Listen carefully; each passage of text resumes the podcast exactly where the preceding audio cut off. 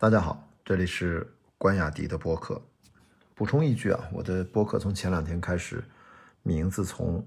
关雅迪迷你播客，把它缩减为关雅迪三个字啊，这样更简单。哎，今天其实是丰富的一天的活动，让我有一点点感触，想跟大家分享。就是标题写的，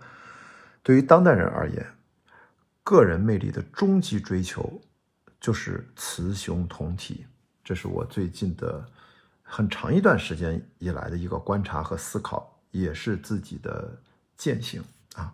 先说这个事儿，为什么今天要聊，放到这样的一个短播课里面想谈？因为也不想展开那么漫长。如果感兴趣的话，后面跟哪些朋友串台的时候会再展开慢慢聊。今天只讲核心我的一些感触和发现。今天晚上我参加了 Fit for Life。啊，就是姥姥姥爷张维亚和侯诗瑶这两个老朋友，他们俩作为多年的，是不是得将近十年了运动博主？然后这几年他们俩各自取得不同的运动的新的爱好拓展。啊，姥姥在呃跑步啊、越野跑啊、铁人三项都取得了非常棒的成绩，而且他都奔着这个 Kona 啊，这个就是圣杯般的这样的铁人三项国际最顶尖的大铁比赛发起了。有计划的准备和冲击吧，未来一两年。那老爷呢是侯世要，也是冲浪也玩的越来越好，包括还有滑雪。他们今天在上海做了一个，呃，他们的节目听众就他们也做播客啊，这几年节目听众叫五人儿。我呢跟最早姥姥认识，后来跟姥爷也认识，也是一见如故。也这一晃也过去大概的三年多，不到四年吧。那我们交流的也特别多，我经常我们节目互相串台，所以我自己也觉得听他的节目我也听得蛮多的，因为他们俩的播客实在是太好玩了。两个北京姑娘也是发小一路长大，他们有分享不完的各种的生命体验，关键他们之间的交流的方式也特别畅快，也是嬉笑怒骂淋漓尽致，让大家听的这种陪伴感十足。他们在上海这是第一次做。呃，他们播客听众，他们称呼为五人儿，啊啊，但这个具体为什么我已经想不起来了。那我也是，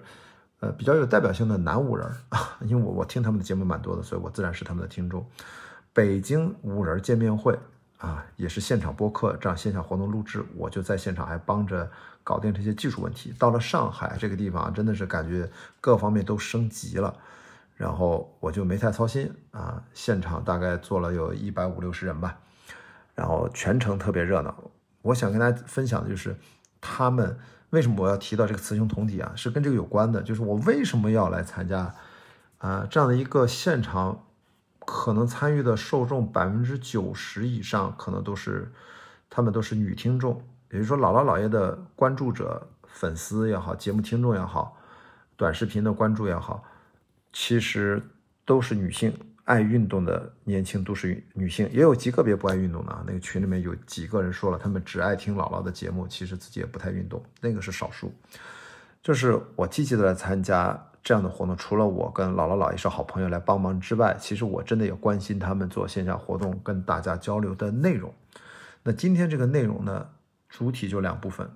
他们两个人从他们二零二三年这么多期播客节目里面挑选了七个精彩的故事片段，经过了剪辑，现场放给大家听，大家会心一笑，然后针对这个故事做一些展开。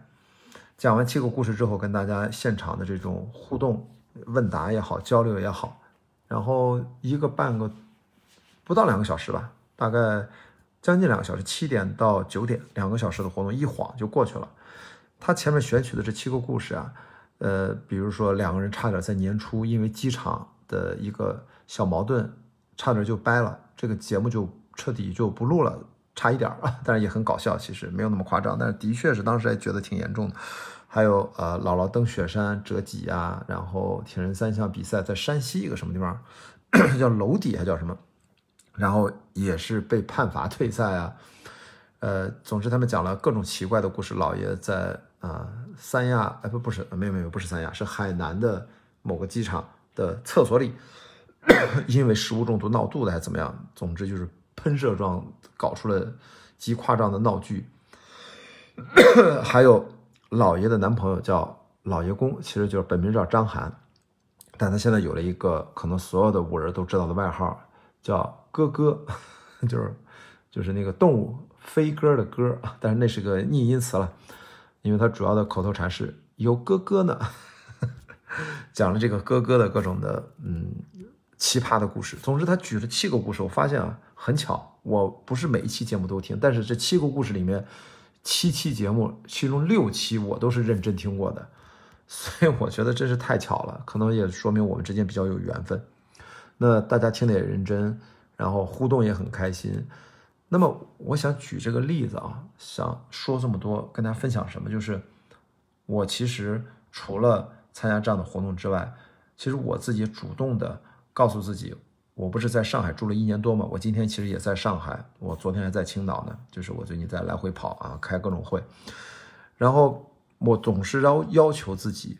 应该更多的啊，比如说我在博士一年级读书的时候，在上海有很多次用 dating app 去呃见面不同的女生啊，就是在 Dating 上可能 match 或者是匹配到呃认识的女生，如果里面大概我就见过十几个，肯定是有的。那我要主动去见、去了解，有这样的，不管喝咖啡啊，然后就聊个天啊，要去主动的去了解对方。比如现在很多不同的女生，她们都在思考什么。那参加这样的明显姥姥姥爷是女性向的活动吧？那我也，当然他们两个人其实聊的特别哥们儿啊，呃，这很这其实有现场也有极个别的男五人，但总之呢，我其实要更多的他们之间的表达和他们。之间的受众，他们跟粉丝互动的过程，包括他们在五人群里面啊，我也在他们几个群里面，能够看到大家的互相交流的方式。我觉得这些对我作为一个直男而言，其实都很有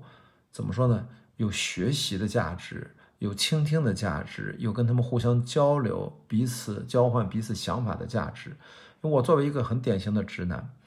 我觉得在我三十七八岁之前，其实我在这方面是没有觉知的，我没有觉得这个事情有多么有必要。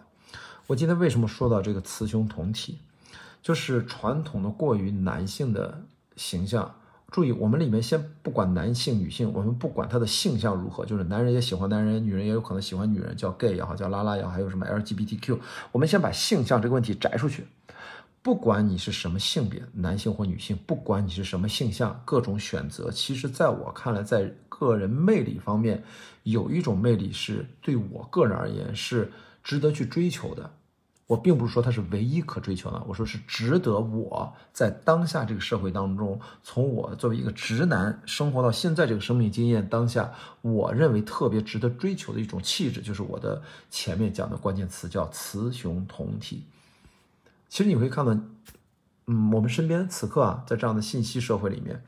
大家节奏生活都特别快，在大都市里面，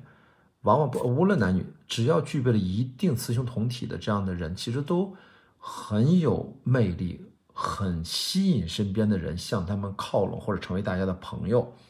啊，咱先不说他的学识、他的智商各方面，我们说的就是整体人的气质。其实我先举个例子，就是姥姥姥爷，他他们俩其实都是那种。雌雄同体有魅力的人，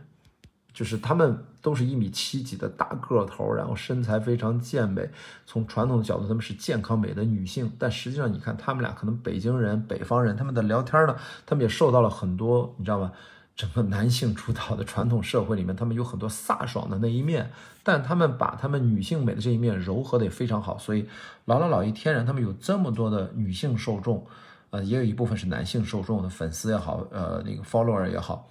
这是有原因的。就他们两个人就很有这个代表性，就是呃，男生女生们其实都很愿意关注他们，或者这么说，虽然主要是女生关注他们，但是我觉得其实如果了解了他们，我觉得男生只要了解他们，也一样会成为他们的，就是就是怎么说，不能说信徒那么夸张，但至少是很容易赢得男性的好感，因为他们真的是人。蛮有趣，而且包括张维亚就是姥姥特别爱学习，学习各种运动。那姥爷呢，各种的傲娇，然后就两个人反差萌。然后虽然都雌雄同体，但是性格特别差别特别大。但他们又是特别好的闺蜜，他们互相称之为对方是老伴儿。那么这是一种。那对于我而言，我就觉得我要更多的通过跟身边生活当中遇到的女生、女性去更多的交流，去互相增进理解和了解，知道他们的思维方式、情感表达方式。同时呢，跟姥姥姥爷这种活动也是值得我应该出现去倾听一下、感受一下。其实，呃，女性友人之间的这种友谊的彼此的关系，它也非常细腻。这都是当下啊，我觉得不管什么样的年纪，年轻的男生、中年的也好，我觉得都应该不要以自己过于的直男为骄傲。呃，曾经有一个阶段可能非常直男，可能的确是他可能曾经是个话题吧，但现在我会认为，现在的男生、男人也好，其实他应该有点主动意识，去让自己多。了解和学习一些女性身上比较优秀的特质，融入到自己的作为男性的生活当中。我说了，无论你是怎样的形象，你哪怕是一个喜欢男人的男人，也不影响你上自己身上有一些女性的气质，对不对？因为我觉得跟你的性向之外，我们应该让人的整体的对人和人之间的交往，我们。接收信号，我们彼此感知应该更立体、更丰富、更全面，能够共情到别人，能够互相更容易理解，能够建立真正的沟通，我们之间可能才有彼此的关爱。且不说是不是爱情，哪怕是友谊，哪怕是彼此信任、协作的关系，在这个社会当中，这都是非常有必要的。而当下我们看到一些局限的观念，女人就好像必须得多么柔美、多么的柔弱。包括那种传统观念下单一的那种女性美，我觉得是远远不够的。所以，我们看到很多影视作品里面，或者文学作品里面，或者现实生活当中，我们都看到那种英姿飒爽，其实同时也不乏女性美。包括一些明星，娱乐界的明星，他们受欢迎，其实是也是因为他们兼具了雌雄同体的一些特征。啊啊，当然从生理上也是这样。你看玛丽莲梦露，世界公认的性感炸弹明星，她内心后来发现她的基因 染色体其实是。有着一些跟男性有关的染色体，它其实在生理层面都是雌雄同体的，散发出一种独特的魅力啊。那对于男性这件事情，好像似乎就出现了更多的一些争议，或者说稍微的比较难做到一些。我绝对不是说让一个大老爷们儿变成一个什么呃娘娘腔什么的，那就叫刻板印象，那是非常狭隘和错误的。我说的是，男人你可以勇敢、诚实，你应该坦诚，应该。去怎么说呢？就是嗯，叫见义勇为也好，总之你要有一些雄性的特质的基础之上，你也内心也能够细腻，也能够观察细节，也知道该如何倾听，也知道该如何在意对方的感受，并且努力的去建立有效的沟通。我觉得这些都是比较重要的品质。对于人而言，都应该具备。其实我刚才说的这些品质，往往是在女性身上上，它会比较凸显；而男性，特别是中国，我身边接触观察的一些男性，那的确在这方面是弱了一些。那让我们的生理上的性别的特质过多的被生物基因所决定的这一部分占比例占的太多了，或者被他们掌控度太多了。所以呢，我觉得大家是不是？都可以像真正的作为一个更完整的，把无论你是男性、女性、生理性别啊，我说生理性别，都各自拥有的一些优秀特质糅合到一起，成为一个更完整、更有个性魅力的人。他可能总结下来叫雌雄同体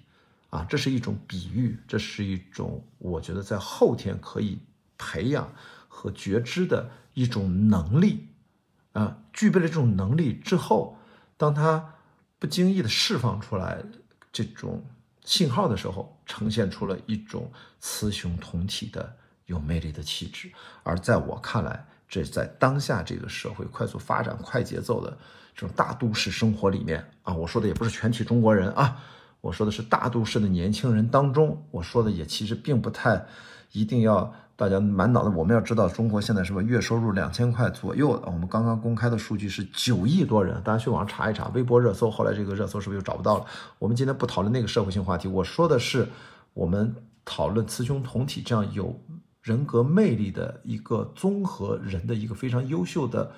甚至是他的一个素养、一个素质、综合素质、综合素养，他是在当下这个社会当中大城市里面。啊，有一定生活能力、经济独立的一些年轻人，他们其实优先，他们其实值得去追求的。我说这话的前提就是说，那如果一些低收入的人群，他们首先先要解决生存的问题，把那个放的很重要。我我们脑子里面在聊一个话题的时候，其实永远是要